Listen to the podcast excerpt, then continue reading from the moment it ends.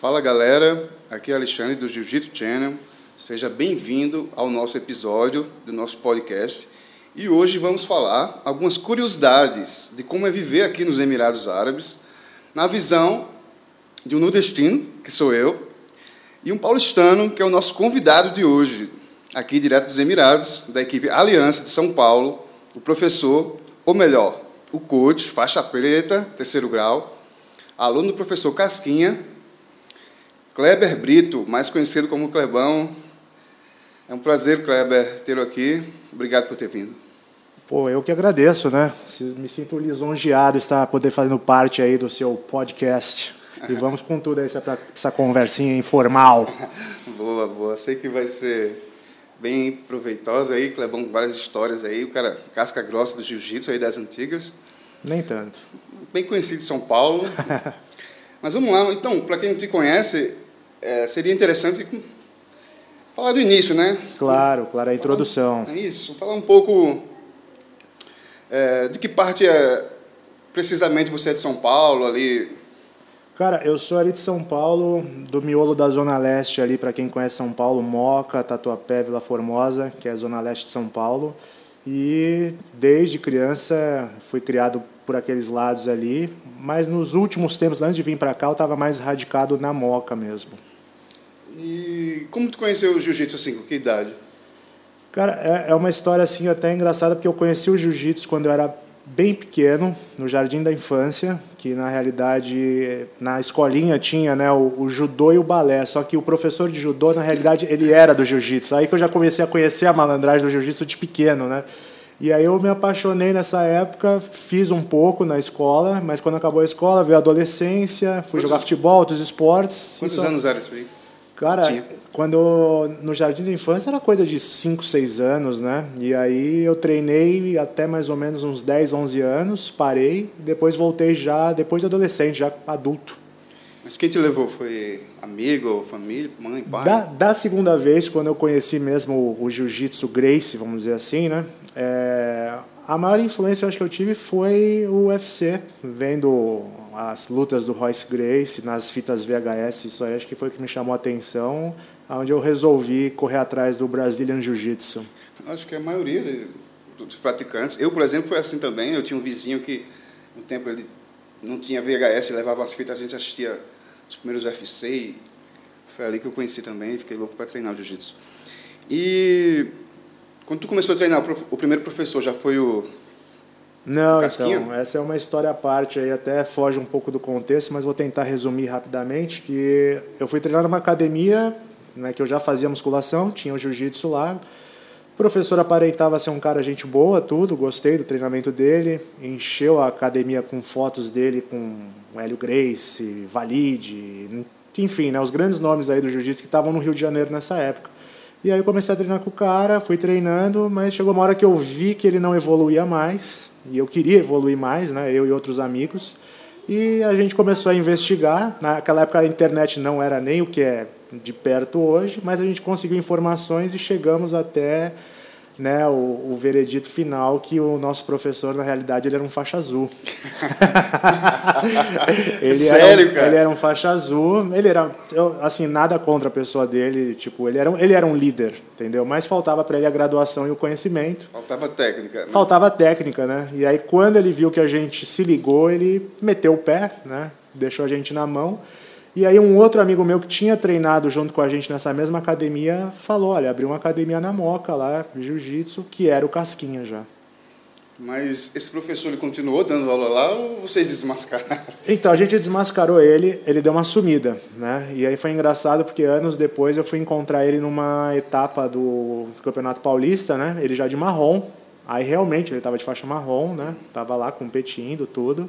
E eu fiquei feliz por ele, né? Mas assim, em momento algum ele se desculpou ou comentou o episódio, né? Mas a gente descobriu que ele era um faixa azul que falava que era faixa marrom ou preta, né?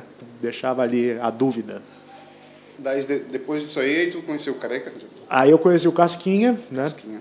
Aí, né, tipo, comecei a treinar com ele e foi engraçado porque eu cheguei no Casquinha de faixa azul que o faixa azul tinha me dado, né?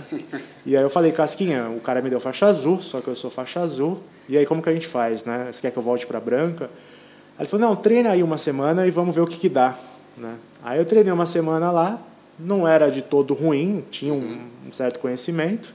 Aí ele falou, não, pode ficar usando azul. Né? Aí eu fiquei mais um ano, um ano e meio de azul com casquinha até trocar para roxa. Já gostava de competir?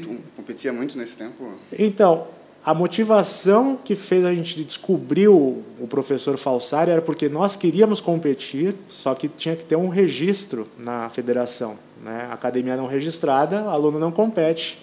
Então, essa foi a motivação que levou a gente a descobrir a verdade. E assim que eu entrei no Casquinha, que eu vi que rolava as competições, eu comecei paulista, brasileiro, já comecei a correr atrás de tudo. Né? E tu deu aula de jiu-jitsu já também? Muito assim que eu entrei no Casquinha, assim, tipo, porque o Casquinha estava começando nessa época, a academia era nova, né? E a academia dele, assim, cresceu rápido em alunos, e ele precisava de novos horários.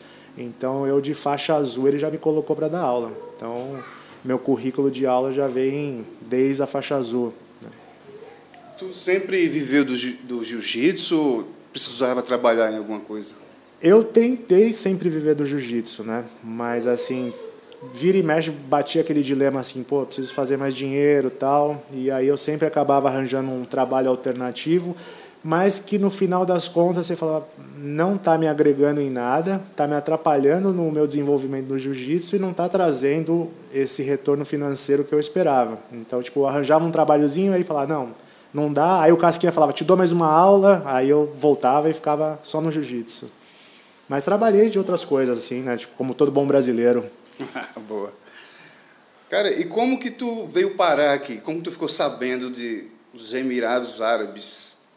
Na real, assim, eu pelo menos sempre soube dos Emirados desde a época que começou a DCC, né? Tipo, e assim, eu acho que a maioria dos, das pessoas que vivem com jiu-jitsu, que querem viver do jiu-jitsu, pensavam nos Emirados como, né, a fonte de renda maior, né? E então na minha cabeça eu falava, nossa, já pensou um dia ir para lá, um dia ir para lá? Até que né, alguns amigos vieram para cá, mas até então eu já estava desencanado já, né? Não estava nem aí, estava levando a vida. Até que um dia foi assim engraçado, eu estava chegando para treinar, na hora que eu subi a escada, o Casquinha virou para mim e falou: "Aí, quer ir para os Emirados da aula?" Aí eu falei: "Vou". Aí você vai nada, você não vai sair daqui, né? Eu falei: "Eu vou, tô falando que eu vou". Aí ele, então tá, então fala né, com, com o Ribamar, que era o cara que estava aqui no caso, que tá, tá rolando uma seleção lá, né? Aí comecei a falar com o Riba, tudo, aí ah, manda documento, manda currículo e tal. E aí começou aquela espera que todo coach que vem para cá sabe que, né? Espera matador. Ela espera que mata o coração. E eu ainda, tipo, fiz uma promessa assim, falei, eu não vou falar para ninguém. Só os envolvidos vão saber. Então, só quem sabia era o Casquinha, era o Ribamar, né? Tipo, mais ninguém ia ficar sabendo até que se concretizasse mesmo, né? Sabe o que... Porque eu chamo essa espera matadora, né? Porque, cara, isso é uma decisão muito séria e que não só envolve você, você emocionalmente, Sim. envolve todo mundo que está ao seu redor ali, a sua família, seus pais, seus amigos, tudo que você construiu, a sua carreira, você tem que deixar tudo para trás. Então, você faz a entrevista e às vezes não tem certeza se foi selecionado e não sabe se se prepara para vir. Essa espera mesmo, essa é, não, é ansiedade é terrível, né? É só quem passa que sabe, né? Aí tu fez a entrevista pelo Skype ou foi lá no, no hotel? No, no... Não, então, na, a, o pessoal que veio comigo, né, é, que foi a última leva, vamos dizer assim, que veio do Brasil, nós já viemos para cá meio que selecionados. A gente, as entrevistas, as coisas foram feitas aqui, né? A gente já veio meio que pré-contratados. Né? E aí a gente veio para cá e aqui que a gente concluiu o processo. Eu falei em outro podcast aí, em outro episódio, eu falei a importância do inglês. Uhum. Nesse tempo, nessa entrevista, tu já falava inglês? Como era para tu? Assim, já... Não, meu inglês era o básico do básico. A, a base que eu tinha de inglês foi o que eu trouxe da escola, porque eu ainda estudei em escola particular. Então ainda tinha alguma coisa de inglês. E o resto, assim que eu vi a possibilidade de vir para cá, eu comecei aquela corrida louca de assistir séries, né? assistir filmes, música, tudo que pudesse agregar. quando né? precisa, a gente corre atrás, né? Estuda como se não, não tivesse amanhã. Exatamente, porque você fala assim, pô, eu moro aqui no Brasil, você pensa assim, minha vida, eu vou morrer aqui, para que, que eu vou me ah. empenhar ah. em falar inglês, né? Não tem aquela motivação. Não tem a motivação, exatamente. Ah, Mas, mas aí, teu inglês veio melhorar aqui. O meu inglês melhorou muito aqui, não tem nem palavras. E o árabe já está na. já está falando árabe já? O árabe a gente só sabe aquelas palavras, comandos básicos de aula, nessas coisas assim. Eu não, não me empenhei em aprender árabe. E olha que eu tive a oportunidade, mas eu realmente não, não fui muito atrás disso, não. Fiquei mais no inglês mesmo. Mas eu tive amigos que desenrolam hoje num árabe bom, assim, né? Cara, é falando de mim, assim, né, que sou um cara que veio. Sou, sou de uma cidade de 45 mil habitantes, uma cidade que não tem nada a oferecer, né? Que é diferente da tua realidade. Eu digo, eu digo, que cada um tem uma realidade aqui, veio de uma, tem uma história por trás, né? A minha é bem diferente. Eu vim numa cidade pequena que não tinha nada que oferecer para vir para esse lugar que a gente só via falar na TV, né? Dubai, Abu Dhabi, uma cidade com quase 10 milhões de habitantes, os quais 13% são considerados locais e os outros são expatri, é, expatriados como, como nós, né? Sim. Então, para mim, foi muito impactante, meu irmão. Para mim era um sonho se realizando. A partir do momento que eu deixei o Nordeste, peguei o avião, aquela viagem longa de 14 horas, que passa um filme na tua cabeça nessa hora, tudo que tu deixou para trás. E tudo para mim era surpreendente assim, uma coisa, uma curiosidade, falando de curiosidade, eu me lembro que a primeira coisa assim que já me chocou assim que num avião, a gente aquela, aquele caminho longo, de repente um cara já puxa um, um tapete ali, meu irmão, coloca no, no avião assim, já começa a rezar ali.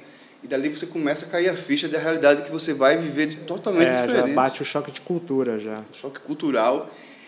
E esse foi o primeiro, né? E chegando já, pisando no solo, primeira coisa, calor, meu irmão. Eu cheguei aqui, era meia-noite, e já batia uns 40 graus à meia-noite. Eu que sou do Nordeste, acostumado, acostumado com calor, mas eu achei, pô, aquela hora... Você vai estar quente aqui, hein? De meia-noite. Isso não é lá. Lá no Nordeste não é assim, meia-noite, dando 40 graus, e, e, diferente assim, aquele seco, né? Para tu, assim, que é de São Paulo, uma cidade grande, multicultural, Tu se surpreendeu de chegar assim com o quê? Assim, a, a estrutura de Dubai, Abu Dhabi te surpreendeu? É muito diferente? Cara, assim, até nisso que você estava falando na tua questão de ser de uma cidade pequena, né? Apesar de, de eu morar na, em São Paulo, assim como outras pessoas, tem muita gente que mora em São Paulo, mas não desfruta de São Paulo. E eu era um, um tipo dessa pessoa, assim, que tipo, eu morava na Moca e a minha vida se resumia ali na Moca, né? Saía muito pouco do bairro para desfrutar os lugares de São Paulo. Então, quando eu vim para cá também, foi um choque para mim. Com certeza, né? Tipo, quando eu vi Abu Dhabi, os prédios de Abu Dhabi tudo, eu até costumo brincar com a galera que eu falo assim, Abu Dhabi é São Paulo e Dubai é Rio de Janeiro. né? boa, boa. É um comparativo bom. Mas assim, o, o, eu vim de Etihad, né? Não sei se você veio de Etihad ou veio de Emirates. De Emirates. E aí só de você ver já as aeromoças vestidas assim, né? Aquela roupa tradicional, aquele lenço aqui, tudo isso aí já dá aquela chocada, né? Dá chocada, né, cara? Quando você chega assim, isso foi uma coisa também que me chocou muito, assim, né? Falando da cultura aqui, a gente que é, a gente que é brasileiro, acostumado as mulheres se vestir diferente, as mulheres já com cobrindo o rosto, cobrindo o cabelo, muitas com os olhinhos olhinho de fora, aquilo ali para mim era chocante, assim, eu tentava não ficar olhando assim, mas, cara, é impossível, assim, é... Mas hoje... Sim, eu também demorei para olhar naturalmente, né, vamos dizer assim, para as pessoas, para as mulheres, porque antes falava assim, não olha no olho delas, se olhar no olho delas, elas podem chamar a polícia. É. Mas hoje em dia eu vejo que não é assim, né? Nossa, tinha um medo, eu andava assim na rua, porque, é, é por isso que eu queria falar também um pouco sobre essas curiosidades aqui, porque eu me lembro que quando eu estava para vir, eu procurava alguns professores de jiu-jitsu aqui, como era viver aqui, você encontra muito pouca coisa. Sim. A realidade, né? No que, porque os Emirados Árabes não é só Dubai. Muita gente pensa, ah, tá morando em Dubai. Muita gente sabe que não sabe que a gente, que os Emirados Grandes, eh, os Emirados Árabes Unidos eh, consistem em sete cidades, certo? Sim. E não é só Dubai. Tem Dubai, Abu Dhabi e Alain, que é onde a gente. Sim, eu defendo essa bandeira. Quando eu chego lá no Brasil e falo, desculpa, eu moro em Alain. né? Eu não consigo ostentar essa coisa, eu sou de Dubai, eu não sou de Dubai. Eu tenho a possibilidade de ir para Dubai, que é perto de, de Alain, mas a minha cidade é Alain, que foi vice-campeã mundial de pois é. interclubes contra o Real Madrid numa partida histórica. Entendeu? Isso aí, defendendo a cidade. Defendendo já. a cidade. Eu sou Alain, eu tenho camisa de futebol da Alain, pô. boa, boa. Lá em São Paulo, o clima é quente ou onde você morava? É, assim, hoje em dia o clima tá louco, né? Hoje em dia, mas assim, tem a época de calor, que realmente é um calor assim. E outra, eu não tinha ar-condicionado na minha casa. Então, quando tinha calor, era ligar ventilador e passar calor, né? E aqui a gente tem ar-condicionado em qualquer lugar, então isso faz uma diferença também, né? Cara, eu não sei, não sei tu, mas eu me lembro que quando eu fui selecionado para vir, eu recebi um e-mail que dizia assim, né? Se você realmente ama o jiu-jitsu, se você vive o jiu-jitsu, esteja preparado para morar em lugares remotos, em qualquer lugar. Nossa, eu vim com medo disso, velho. Eu pensei que pô, vamos colocar no meio do deserto. Eu, eu não recebi esse e-mail, mas eu escutei da boca, né, tipo, do boss, entendeu? Quando eu cheguei, disse, você vai para Lainha, eu nunca tinha visto falar, né? Uhum. Mas ainda bem que a Lainha para mim é um dos melhores lugares aqui. Não, eu gosto de Alain. Alain é uma cidade assim bem gostosa, pacata, bastante verde. É uma cidade parada, né? Mas nesse quesito para morar é bem tranquilo. E falando de jiu-jitsu, tu sempre gostou de competir, sempre deu aula. Aqui tu competiu já muito? A, a competição, de certo modo, né, tipo, na época que eu comecei, era um espelho para você mostrar o seu trabalho como professor. Hoje em dia já não é tão assim, né? Mas na minha época você tinha que competir para falar, pô, aquele cara ali, ele é bom, ele é campeão, ele dá aula, né? Esse era o espelho. Não era se você era um professor técnico, se você era um professor que passava uma disciplina. O negócio ali, vamos dizer que, sei lá, 70% era muito do teu reflexo de campeonato. Aquela coisa que até hoje carrega assim o pessoal old school, né? Não, o cara que não compete para mim, o cara não existe, o cara é ruim, o cara, né? E, e eu vivi isso, né? Eu acho que eu acho que as pessoas têm que saber distinguir também. Eu acho que existe professor de jiu-jitsu e existe o atleta, né? Sim. Às vezes você pode ter um aluno muito duro, velho, lutando tudo. Vamos dizer que o cara tem um aluno como aquele Mica Galvão, velho. Irmão, se tu não treinar, dificilmente ele não vai te. Sim, é. Mas é. Mas não quer dizer que você não tenha o que ensinar ele. É diferente, né? É que... Mudou ao longo do, do, dos tempos, né? Isso aí mudou. Eu estou falando de 2000 e alguma coisa, né?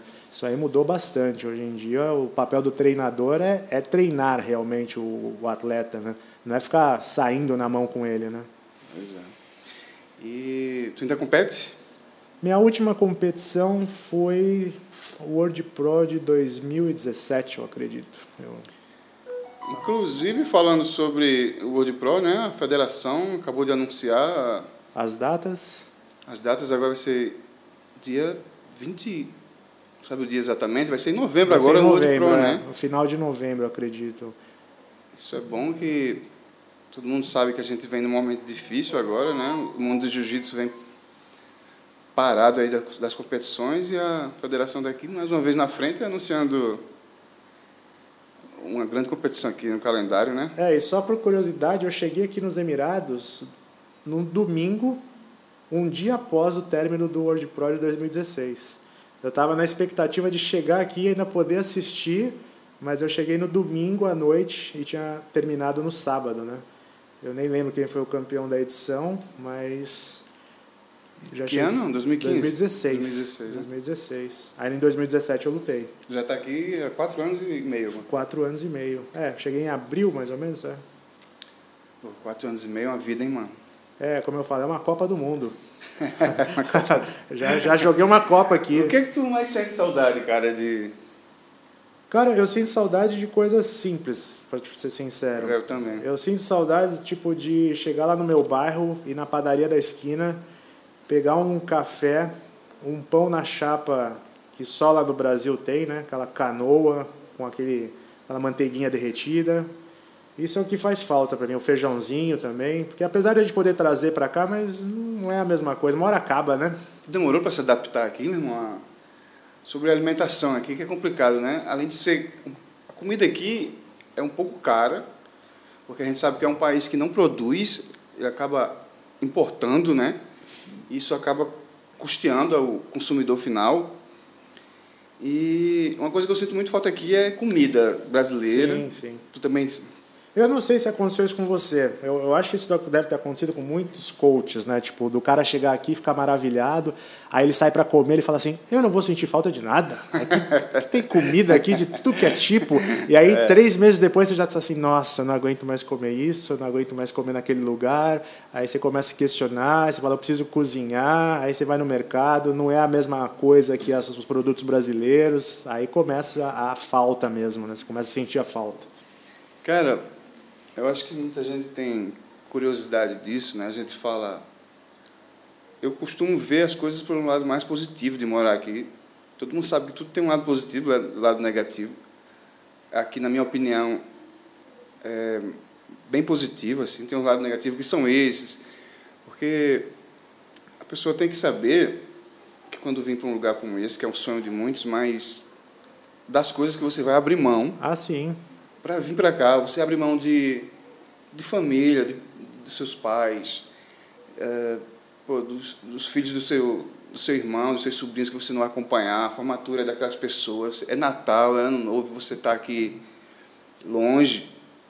Isso tudo pesa. Muita gente, inclusive, não suporta. Não suporta. Não se adapta a isso aqui e mete o pé. Já vi gente aqui com três, quatro meses então, muita gente que sonha vir para cá não, vem, não vai pensando que aqui é só maravilha, não. Claro que os lados positivos aqui, é, você poder vir para cá e viver do jiu-jitsu, aquele teu saláriozinho certo, não tem aquela luta de tem que ter academia lotada, e a gente tem aquele saláriozinho certo. O poder de compra aqui nosso é bem maior do que no, no Brasil, mas o, o, o custo, custo de, de vida, vida é é bem alto, né? Mas. Eu acho que o grande erro, não só dos brasileiros, de repente eu acho que de outras nacionalidades, é vir para cá achando que vai transformar aqui num pedacinho do que era no teu país. Então vou transformar aqui né, o meu bairro num pequeno Brasil. Né? E não é assim. Você tem que se adaptar às regras daqui, como funciona aqui. Tipo, eu mesmo quando cheguei, eu tinha receio de andar de bermuda. Né? Porque eu falava, será que pode andar de bermuda e tal? Porque na Arábia Saudita parece que não, né? Você tem que andar de calça jeans. Lá é mais fechado. Cara, até hoje eu acho desrespeitoso você estar tá muito de bermuda aqui, porque os muçulmanos, eles não rezam com bermuda acima do joelho. Sim. Eles, para rezar, eles têm que estar tá abaixo do joelho. Então, não é comum você estar tá em qualquer lugar e ver um, um local um muçulmano um, é, de bermuda. A maioria estão sempre de, de calça calça uh, ou um short abaixo do joelho. Então. Inclusive, se, dependendo do lugar que você for em banco, alguma repartição pública, se o segurança ele encanar com você, se você tiver de bermuda, ele pode falar para você não entrar. Camiseta também. Camiseta regata também, tem que cobrir o ombro, mas sabe como que é, né? Nós somos brasileiros. é, né? Aí é, brasileiro demora um pouco para se adaptar a essas regras, né? Muitas vezes quer estar sem camisa na rua, muita gente é acostumado ali. Ah, e com o calor daqui é natural que você queira estar sem camisa, né? Mas até para estender roupa no, no quintal de casa, né? Tipo, que eu moro num prédio, eu saio na sacada, falo, não dá para sair Cara, sem camisa o calor não. aqui é uma coisa que tem que ser falada, meu irmão. É, é coisa que você nunca viu antes é surpreendente, surpreendentemente quente, cara. Mas eu vou te falar uma coisa engraçada a respeito do calor, até que aconteceu comigo o ano passado, que tipo, ano passado eu estava aqui, né? Eu estava para prestes a ir pro Brasil e eu queria estar, tá, né, com aquela cor do verão. Comecei a tomar um sol todo dia na piscina aqui, fiquei moreno, tal, fui pro Brasil. Cheguei lá, fui passar um dia na praia, né? E aí eu cheguei lá na praia assim, aí eu tava com um amigo, aí ele, pô, cara, você não vai passar protetor, nada? Aí eu, você tá maluco? Sou, eu sou rato do deserto. Calor de 50 graus. Olha a minha cor como é que tá. Você acha que eu vou passar protetor? Resumindo, meia hora sentado numa cadeira na praia lá em Santos, minha barriga vermelha.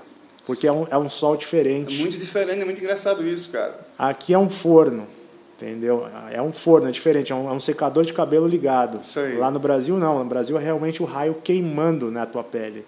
E aí eu me dei mal. Ainda no, no âmbito de jiu-jitsu aqui, o que, que tu acha assim da diferença de ensinar ao, ao árabe o jiu-jitsu de dar aula no Brasil? Qual a diferença principal assim que tu vê nessa tua experiência aqui? Cara, eu acho que a primeira diferença e acho que a mais marcante é que no Brasil a gente dá aula em academias. E aqui a gente vem dar aula em escolas, né, no, no projeto militar, então é totalmente diferente a abordagem com o aluno. Na realidade, nós somos treinadores, né? nós somos coaches, né? assim chamar, somos chamados. Então, existe uma diferença grande. Né? O, o respeito que a gente tem dos alunos lá no Brasil é diferente do respeito que a gente tem aqui dos alunos. Né? A gente vai conquistando isso com o tempo e com disciplina, mas é diferente, é totalmente diferente a maneira de abordar o aluno lá no Brasil, numa academia onde o cara vem, paga para você, e aqui que ele está sendo introduzido a uma coisa nova para ele que até então não, não existia na vida dele, né? A possibilidade de estar tá ali treinando e estar num um combate corpo a corpo com uma outra pessoa Hoje em dia nem tanto, mas eu acredito que no começo do projeto deva ter chocado bastante eles. Né? E a gente falando de experiência pessoal, o que, o que tu hoje é melhor, além de ter melhorado o inglês, a experiência te melhorou como professor? Sempre, sempre melhora, né? Ainda mais quando você encara um desafio novo. Apesar de eu ter uma larga experiência dando aula, mas é o que eu falei. Aqui é totalmente diferente, né? Não é uma aulinha de academia. Aqui a gente tem que se impor realmente como, como um treinador, né? Até muitas vezes como realmente um, um cara com uma patente militar, né? Você sendo ali o, o capitão, né? Comandando a sua tropa, né? Porque a gente trabalha com turmas grandes. E se a gente não se impor ali, a gente perde o, perde o controle. Né? Acho que o ganho da, dos alunos ali é o fator determinante, até antes do próprio jiu-jitsu mesmo. Né? E falando sobre ainda técnica, experiência, sobre os treinos aqui que os professores têm, assim, que, é que tu, tu acha que ah, morando aqui dá para competir em alto nível? Se você pegar quantidade de professores que tem de escolas diferentes, de treinos que você tem. Tu acha que dá para melhorar tecnicamente e, e, competir aqui? Mesmo? Com, com certeza, eu acredito que dá. O material humano que a gente tem aqui, a quantidade de faixas pretas que a gente tem aqui, o cara que quer se dedicar a competir, porque é o que eu falo, tem que ver se é a sua prioridade. A sua prioridade realmente é competir, você tem o material, você tem o seu salário que você pode investir em você, na sua suplementação, nutricionista, em tudo. Agora vai da tua prioridade, né? Se você está aqui para competir, se você está aqui só realmente pelo trabalho, mas acredito que com certeza e existem, né, tipo grandes atletas que estão aqui que são expoentes do jiu-jitsu. E mudando um pouco de assunto, vamos falar mais sobre as curiosidades que a gente tem encontrado, vivenciado aqui, né? Eu uhum. eu tô aqui já há cinco anos. Tu também tá com isso aí. E tem várias curiosidades, coisas engraçadas, coisas diferentes, né? né? Ah, com certeza. E irmão, uma coisa uma coisa comum que acontece aqui, não tem nada a ver com jiu-jitsu, mas acontece muito, meu irmão, é de, os prédios pegar fogo aqui, né? toda hora que tá, a gente aqui recebe no WhatsApp é Tá, o prédio pegou fogo, já virou notícia no Jornal Nacional também, no Réveillon, ali em Dubai, vários prédios que pegaram fogo, deve ser o calor, que é tão grande é, que... o calor realmente acaba queimando que a... coisas mais, assim, interessantes, assim, engraçadas que tu já viu, assim...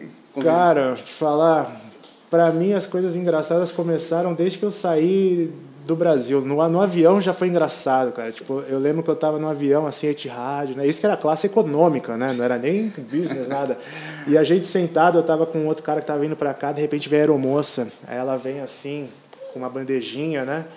E vem com como se fosse uma massinha assim, né, tipo enrolada, parece até uma guiosa, né? Aquela, aquela aquele pratinho japonês, né? Aquela bolinha assim. E ela vem vindo assim com o pegador e eu já me liguei na hora o que que era, né? Mas eu falei, eu vou ficar quieto para ver se o meu amigo sabe o que, que é. Aí todo mundo puxa né, a bandejinha e tal, botou, do avião ali, né? Do avião, botou ali o pratinho, aí ela com um pegadorzinho pegou, colocou para ele, colocou para mim. Aí ele, ô, oh, que, que, que é isso aí? aí eu falei, cara, lembra guiosa, né? Aqueles salgadinhos japonês assim e tal. É isso, né? Mas é que tem que esperar esfriar um pouco e aí você pode comer, porque tá quente, né? Tá vendo que tá saindo fumaça. Aí ele, ah, tá. Só que não era, né? Aquilo ali era um lenço umedecido. que era para passar no rosto.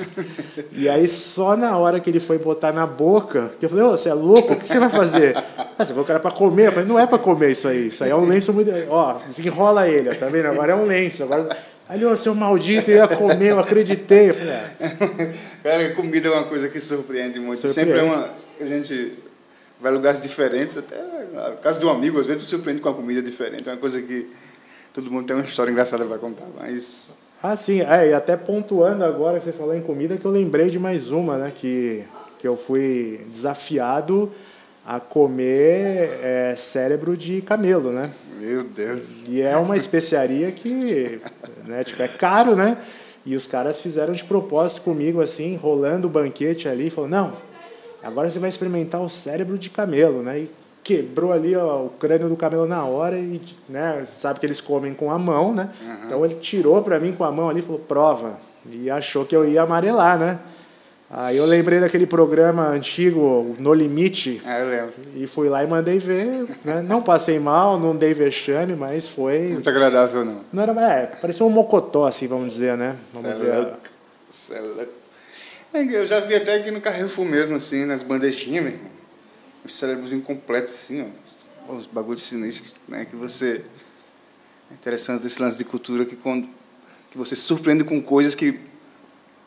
Para outras pessoas é tão normal, para você é tão coisas de outro mundo, né? Mas fala aí mais alguma coisa aí. Curiosidades que aconteceram aqui. É, ainda, ainda nessa questão da viagem vindo para cá, assim que a gente aterrissou aqui, né?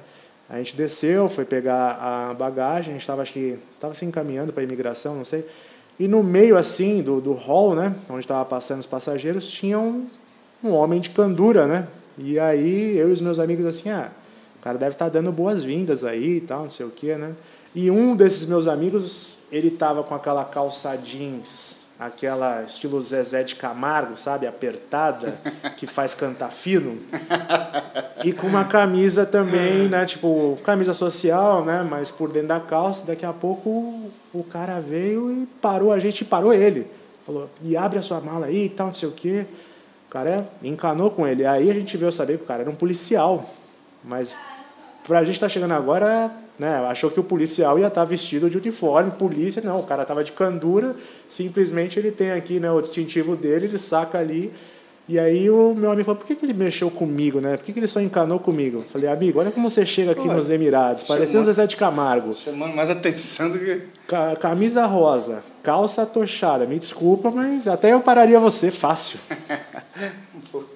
Cara, e muitos amigos, assim, sentem vontade de vir para cá, muita gente sonha como a gente, como eu sonhei, como você falou também que era um sonho vir aqui. E a gente tem muitas pessoas que perguntam que perguntam que como faz para poder vir para cá. E a gente falou já muita coisa positiva, tem um lado negativo, mas na tua opinião, tu acha que ainda vale a pena vir para cá ou os Estados Unidos é o mercado assim, fala um pouco sobre isso?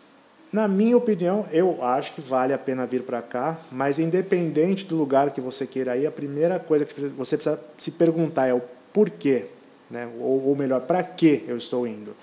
Porque se você falar assim, eu estou indo para lá só em busca do dinheiro, né? de repente você vai se decepcionar.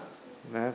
Porque isso aí é a grande questão aí que eu falo para os meus amigos. Falo assim, se vocês acham que vocês vão ficar ricos... É, muita gente pensa isso, cara. Você vai virar shake, né? tipo, você deve ser chamado de shake para caramba. Vai ter duas esposas, três Exatamente. Não vai ficar rico, né? Você vai, assim, você vai conseguir guardar um dinheiro, né?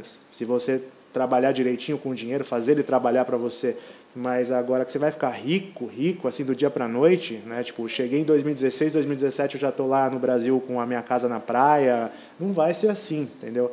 Mas no meu caso também, eu acho que o que me prendeu aqui não foi só a questão financeira, mas é o desafio de estar num, morando em outro país, aprendendo uma outra cultura, uma outra língua, apesar de não ter aprendido o árabe, mas veio o inglês como né, bônus.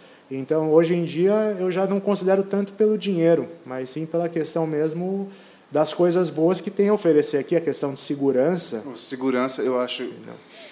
Eu coloco como das principais razões eu gostar de viver aqui, de a gente poder o simples fato de atender um celular na rua. Sim. De tu poder tirar uma selfie em qualquer lugar, de tu andar na rua olhando pro celular. Não, nós viemos do Brasil, né? Tipo, então, assim, o que eu fico.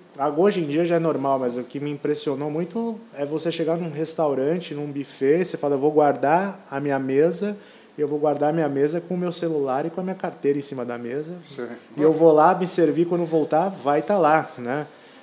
E mesmo na praia também, né? Tipo, eu fui na praia com um amigo, ele falou, vamos andar até a ponta da praia. Eu falei, pô, mas tem que carregar as coisas? Não, não vai carregar as coisas. Deixa as coisas aí. Né? Mas, pô, tá a chave do carro, da...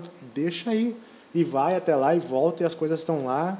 Isso é, é impressionante, né? É impressionante. São coisas que não deveria. É engraçado a gente tocar nesse assunto, velho.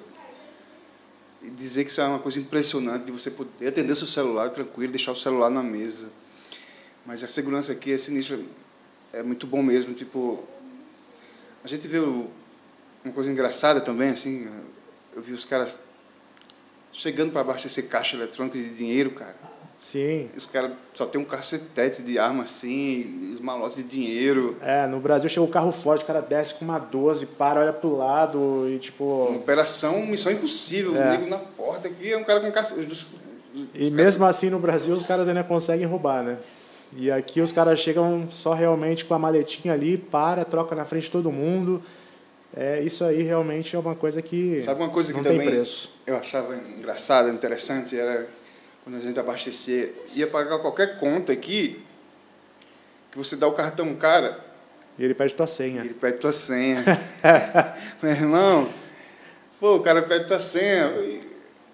Tipo, ah, como assim, brother? Nas primeiras vezes eu não dei, não. Fala, não, dá aqui que eu digito. Pô, Faz, cri... cara vai clonar meu cartão. Criado lá no. Pô, criado em São Paulo, lá, lá, na Moca, lá no Braz, lá, você tá maluco, vou dar senha pra. Tomar volta desse cara aqui, Pô, Fácil. Fala, o cara tá com um chupa-cabra embaixo da, da máquina aí. Caralho, a gente. Não, e por falar em confiança, agora eu lembrei também de uma que aprontaram comigo quando eu cheguei a gente saiu para comer assim, pô, mal galera, tipo, tinha uns 10, 12 coaches, a gente foi comer no shopping, pegamos um mesão assim, num restaurante lá. Galera comendo, se divertindo e tal. Aí daqui a pouco vem todo o staff assim do, do restaurante, né, as garçonetes, e vem com um prato assim, né, com uma sobremesa. E aí começa aquela cantoria, né, de parabéns, né, de happy birthday, né? E eu assim, caramba, alguém está fazendo aniversário, né? E eu comecei a cantar também, daqui a pouco a mulher para assim do meu lado, pum, bota o prato e tá lá o meu nome escrito errado ainda, né? E eu assim, mas meu aniversário não é hoje, eu fiz aniversário em março, né? Aí o um amigo meu que estava falou assim, cala a boca, Porra. que a gente falou que era teu aniversário e eles dão a sobremesa de graça. Aí eu falei, cara, mas no Brasil você precisa mostrar a identidade, você precisa chegar lá na gerência e falar, ó, é aniversário ali do meu amigo, e toque a identidade dele e dá a sobremesa para ele. Aqui Pô. não, você falou é aniversário do cara, eles trazem a sobremesa. E brasileiro é tudo que quer, né? É. Brasileiro sendo brasileiro, né? Exatamente. Vamos, vamos ganhar um lanchinho de graça aí. É, não pode fugir das raízes não, velho. É interessante. Então, galera, aqui nós temos assuntos para falar, vários programas aqui, todo dia é, é, muita novidade, todo dia você mata um leão por dia, aqui você várias experiências que você vivencia diariamente. Eu acho que nós podemos falar em outras ocasiões, outros programas também aí, mas quero agradecer aí ao Kleber o tempo de ter ter vindo aqui falar um pouco da sua experiência aqui para a gente.